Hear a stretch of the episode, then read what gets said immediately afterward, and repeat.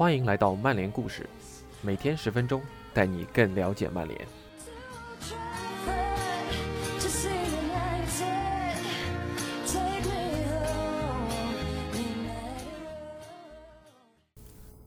今天的曼联故事是本周一九九九三冠王主题的第五个故事，也是最后一个。其实啊，这个故事并不是发生在一九九九年，而是两千年。当时的曼联凭借九九年欧冠冠军的身份，被邀请参加在巴西举行的第一届世俱杯。这届世俱杯是唯一一届有小组赛阶段的世俱杯。汇聚了六大洲的俱乐部冠军和洲际杯冠军皇马，以及巴西联赛冠军克林蒂安。曼联为了参与这项赛事，甚至放弃了足总杯，这也让球队受到国内媒体的口诛笔伐。但他们的巴西之旅却并不顺利。下面就是今天的曼联故事：两千年曼联的里约世俱杯之旅。Andy Mitten。菲尔，假期过得愉快吗？来自老特拉福德的曼联球迷巴布罗问道。“我们不是来这儿度假的。”菲尔内维尔严厉地回答说。“那是两千年的一月，在里约热内卢的一家洲际酒店内。皇马的球员们也住在这家能俯瞰大西洋的酒店里。他们非常平易近人，以至于一些曼联球迷后来甚至接触到了劳尔和耶罗。”却无法接触到曼联球员们。曼联闭门训练，惹恼了当地的球迷，也没能在球场上展现自己。曼联的里约热内卢之旅从头到尾都充满了争议。皮尔斯·摩根指责曼联不参加足总杯是对这项赛事的不尊重。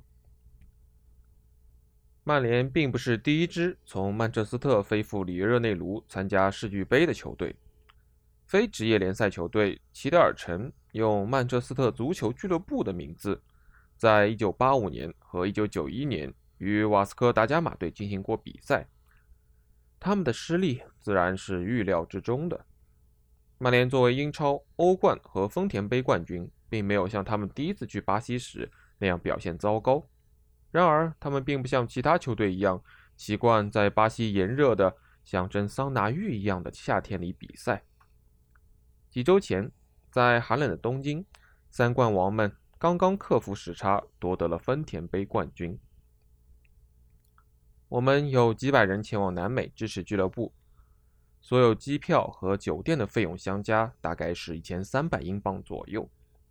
这次旅行非常值得期待，但我们在飞行时很谨慎，因为在我们飞过马德里之前，就已经被有关这座城市的负面新闻轰炸过了。我们到达的时候，天气很热。上午九点，已经是三十二度高温。我们的司机在机场告诉我们：“你们必须记住你们待的地方——科帕卡巴纳地区，晚上会有许多夜行生物出没。”我的旅伴 J.P. 板着脸问：“是什么呢？蜥蜴吗？”“不不不，女士们、先生们，晚上你们务必要小心。”所有人都告诉我们要小心。美联航告诉我们不要坐地铁，不要吃海鲜，不要在旅游区闲逛，不要在晚上逛街。但我们做了以上所有的事情，甚至还要更多，简直太棒了！我们甚至在马拉卡纳球场内演唱了《弗拉门戈》，来挑衅对手瓦斯科达加马队的球迷们。我们第一天就遇到了巴布罗，这对我们很有帮助。他当时。正在巴西各地旅行，马上就告诉了我们曼联受到的负面报道，因为他们计划不与当地球迷见面，被描述成傲慢的英国人。我为此感到尴尬。第一天晚上，我们去了酒店旁边的一家 disco 舞厅，那是一个神秘的地方。有趣的是，它的名字叫“救命”，号称拥有南美洲最大的舞池。似乎每个巴西女孩都想和我们说话。她们用蹩脚的英语对我们说：“哦，你好，这里是天堂，我想和你共度良宵。”他们当然想这么做，因为他们是妓女。我们很沮丧，但大多数晚上还是会来这儿，用无厘头的话试着和姑娘们搭讪，诸如塔糖真的是糖做的吗？或者你认为巴尼特该不该因为没有达到最低的球场要求而被开除出足球联盟呢？我们所谓的葡萄牙语，无非也就是在每个英语单词后面加上 l 的词根，one l，别 l，obrigado l，一杯啤酒谢谢的意思。马丁·爱德华兹是当时的曼联主席，他无忧无虑的在那里告诉曼联球迷们，里约热内卢是一个多么棒的地方。曼联的第一场比赛是在马拉卡纳球场对阵北美冠军。墨西哥的内卡哈队，尽管有关于这个体育场没有为世俱杯做好准备的耸人听闻的报道，但经过稍微美化后，体育场仍然有九万个座位。这个传奇球场空空如也，除了数千名瓦斯科达加马队的球迷。他们主队的第一场比赛将在晚些时候举行。当我们九人组走向我们五英镑的低层座位时，他们对我们发出嘘声。几个巧舌如簧的家伙在比赛前拿到了比赛日的节目单，那上面错漏百出，惨不忍睹。比如，一名沙特球员在他的俱乐部已经效力了一百一十二年，而贝克汉姆则以他对科尔和约克的精确扑救而闻名。天气热得让人无法忍受，体育场的播音员读索尔斯克亚的名字，英语读起来像 “shoeshine”，葡萄牙语读起来像 “gonna shoes”。在约克扳平比分之前，内卡哈队一直保持领先，这对曼联来说并不是一个好的开始。瓦斯科达加马队是我们的下一个对手，一场焦点大战。他们有一九九四年在诺坎普击败曼联的罗马里奥和另一名前锋埃德蒙多，两人的自尊心都太强了，以至于无法和睦相处，但他们仍然都是世界级的前锋。马斯科达加马队的球迷在球场外并不友好，他们在我们进入球场时向我们扔塑料瓶，还做出了割喉的手势。有人举起阿森纳的球衣，想要激怒我们，而我们唱弗拉门戈予以回应，他们应该也被激怒了。然后一件疯狂的事情发生了：两名曼联球迷走向空座的区域，其中一名身穿绿黑相间、圆点花纹丝绸连衣裙。与之配套的是亮绿色的锐步高跟鞋。他的同伴穿着曼联的球衣，戴着一顶小丑帽。成千上万的主场球迷嘘声四起，然后向他们投掷瓶子。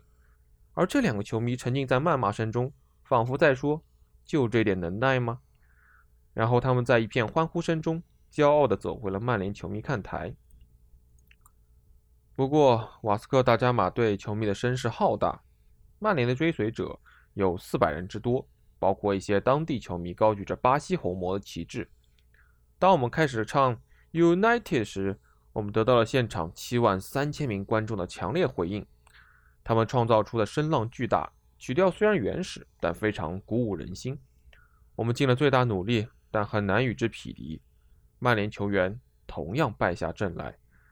加里内维尔两个不寻常的失误导致球队一比三告负。第二天。当地一家报纸的标题是“谢谢你，加里内维尔”。达加马惨败，你还好吗，加里？斯科尔斯发短信对大内表示支持。曼联已经出局，剩下与大洋洲球队南墨尔本队这场无关紧要的比赛。但我们在里约热内卢还要待上两周的时间。澳大利亚人住在附近的一家酒店，他们的球员都是半职业的球员。和我在曼彻斯特的家人没什么两样，他们喜欢坐在泳池边喝啤酒，但为什么不呢？里约热内卢可能是地球上最令人惊叹的城市。要是人类不被允许靠近这些卡通般的山脉、茂密的森林和长长的白色沙滩就好了。塔堂、里约热内卢基督像，我们看到了很多不一样的东西。当我们在寻找神秘的所有超模都会去的地方时，阴差阳错走到了莱布隆海滩的同性恋区，还在市中心遇上了弗拉门戈队的超级死忠球迷。他们说他们一直支持曼联，如果曼联能击败瓦斯科达加马，他们还计划举办一场街头派对，因为他们不想让达加马成为世界冠军。弗拉门戈目前是唯一拥有这一头衔的里约热内卢球队，他们在1981年。在日本赢得了冠军。他们的球迷领袖正好患了肺炎，处在康复期，不能在有空调的酒吧见我们。他还带着一把手枪，解释说他们做了广告牌和弗拉门戈曼联的 T 恤，欢迎曼联来到马拉卡纳。他认为，既然弗拉门戈如此受欢迎，没有一个市长会反对他们的街头派对计划的。他对曼联派年轻人出赛和球员们难以接近，并不感到满意。他说，曼联错过了在巴西结交更多朋友的机会。受到负面报道的刺激，曼联球员们前往海滩。与当地人一起踢球，这是联合国儿童基金会发起的一项活动。俱乐部声称这些活动一直是临时安排的，但还是太少了，也太迟了。皇马曾经举行过公开训练课，他们的一些球员甚至在一家酒店的酒吧里唱过《Yep Yep Stem》的歌曲。瓦斯克达加马队在决赛中遇上巴西的克林蒂安。三万名球迷从圣保罗赶来支持他们的球队。我们拿到了球场另一端的球票，又一次惊叹于球迷们制造出的喧嚣。我们这一万五千人的区域被一面巨大的黑色鹰旗覆盖，还有其他一些反里约的东西和日本国旗，因为圣保罗有很多的日本人。还有一面巨大的圣保罗市的英雄塞纳的旗帜，在鼓声和我们是全能球队的歌声中。球迷们挥舞着手臂，这是我在足球比赛中体验过的最好的气氛之一。克林蒂安赢得了点球大战，而心烦意乱的埃德蒙多错失了关键的点球。还有什么呢？我的旅行伙伴为 United We Stand 球迷杂志对普拉蒂尼进行了全面的采访。我们也试图进入里约热内卢的富人和美女们会去的俱乐部，当然不是和普拉蒂尼一起。那儿的保镖们看着我们，就好像我们是街上的老鼠。即便我们说了：“看，伙计，我们和帕特里克斯内尔是一起的，他在格拉纳达电视台上念新闻，他可认识露西米科克。”他们也没让我们进去。好在还是有一些好事情的。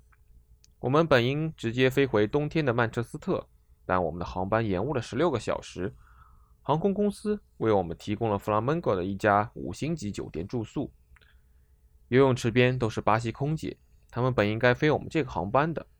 我们没和其中任何一个说话，直到今天，我对此都感到很遗憾。但那儿的景色实在是太美了。我们确实去了拉帕喝上一杯，远离常规的旅游路线。当人们晚上八点开始从夜总会涌出时，我们感到很困惑。奇怪的是，当地最有魅力的小伙子穿着一件曼联的球衣，被当地的女孩子们围绕着。他可看起来比基恩酷多了。我们和他聊了聊，喝了杯啤酒。他解释说自己成为曼联球迷已经六年了。他想让里约热内卢的人们看到曼联是一支多么伟大的球队，但他也对曼联这次的表现感到失望。不过他说，这不会困扰我的，因为在巴塞罗那发生的事情。给我留下了更深刻的记忆。是啊，我们来到里约热内卢是那次胜利的额外奖励，而曼联经历了阳光下的旅行后，精神抖擞，将继续赢得英超冠军。以上就是今天的曼联故事，我们下周再见。